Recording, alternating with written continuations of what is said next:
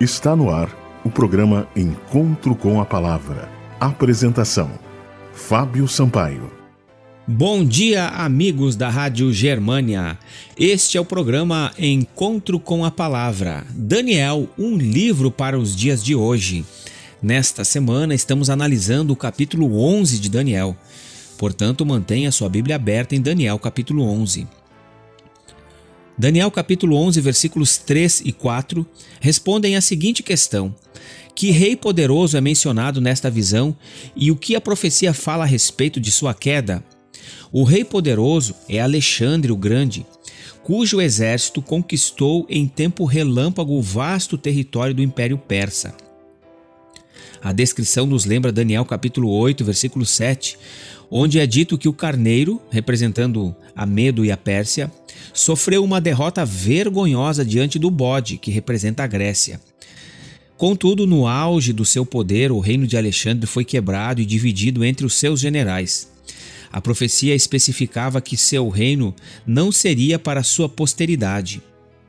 Portanto, Alexandre o Grande alcançou o auge de sua carreira com 32 anos de idade mas depois de passar dois dias bebendo sem limites, foi acometido por uma febre e morreu no ano 323 a.C.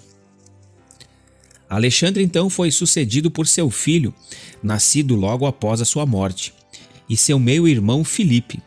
Ninguém de sua família imediata era capaz de manter unidos os territórios que ele havia conquistado.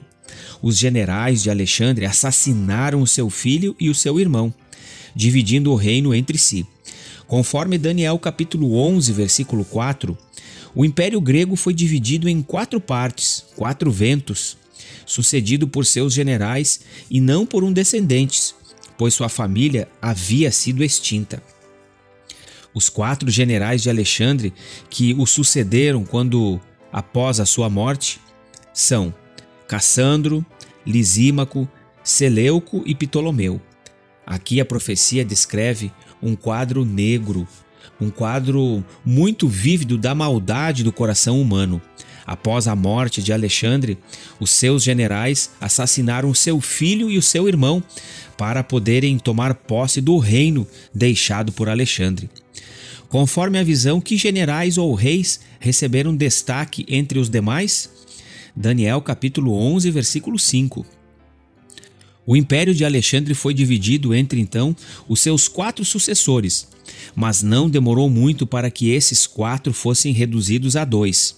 As expressões Rei do Sul e Rei do Norte aparecem com frequência no capítulo 11 de Daniel, e não há dúvida de que o Reino do Sul é o Egito, governado pelos Ptolomeus, ao passo que o Reino do Norte é a Síria, governada pelos Seleucidas. Qual seria então a razão para a profecia dedicar uma atenção especial a essas duas divisões do Império de Alexandre? Pela simples razão de que um e depois o outro controlaram o território de Israel. Do ponto de vista da história da redenção, os acontecimentos políticos adquirem significado no momento em que eles têm relação com o povo de Deus. Nós vemos aqui Deus usando de misericórdia para com o seu povo. Os homens lutam, se envolvem em conflitos.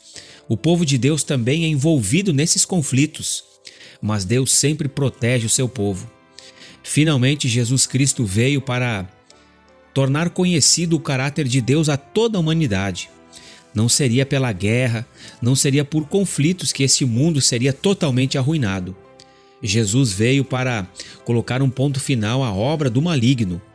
Finalmente, Cristo promete que em breve ele estabelecerá o seu reino e o seu reino não terá mais fim. Será um reino eterno. Esteja preparado para fazer parte do reino eterno de Cristo. Este foi o programa Encontro com a Palavra de hoje.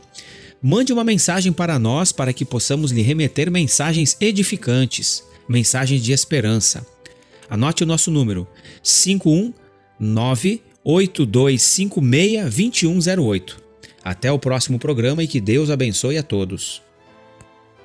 Você ouviu o programa Encontro com a Palavra, uma mensagem de esperança para você e sua família.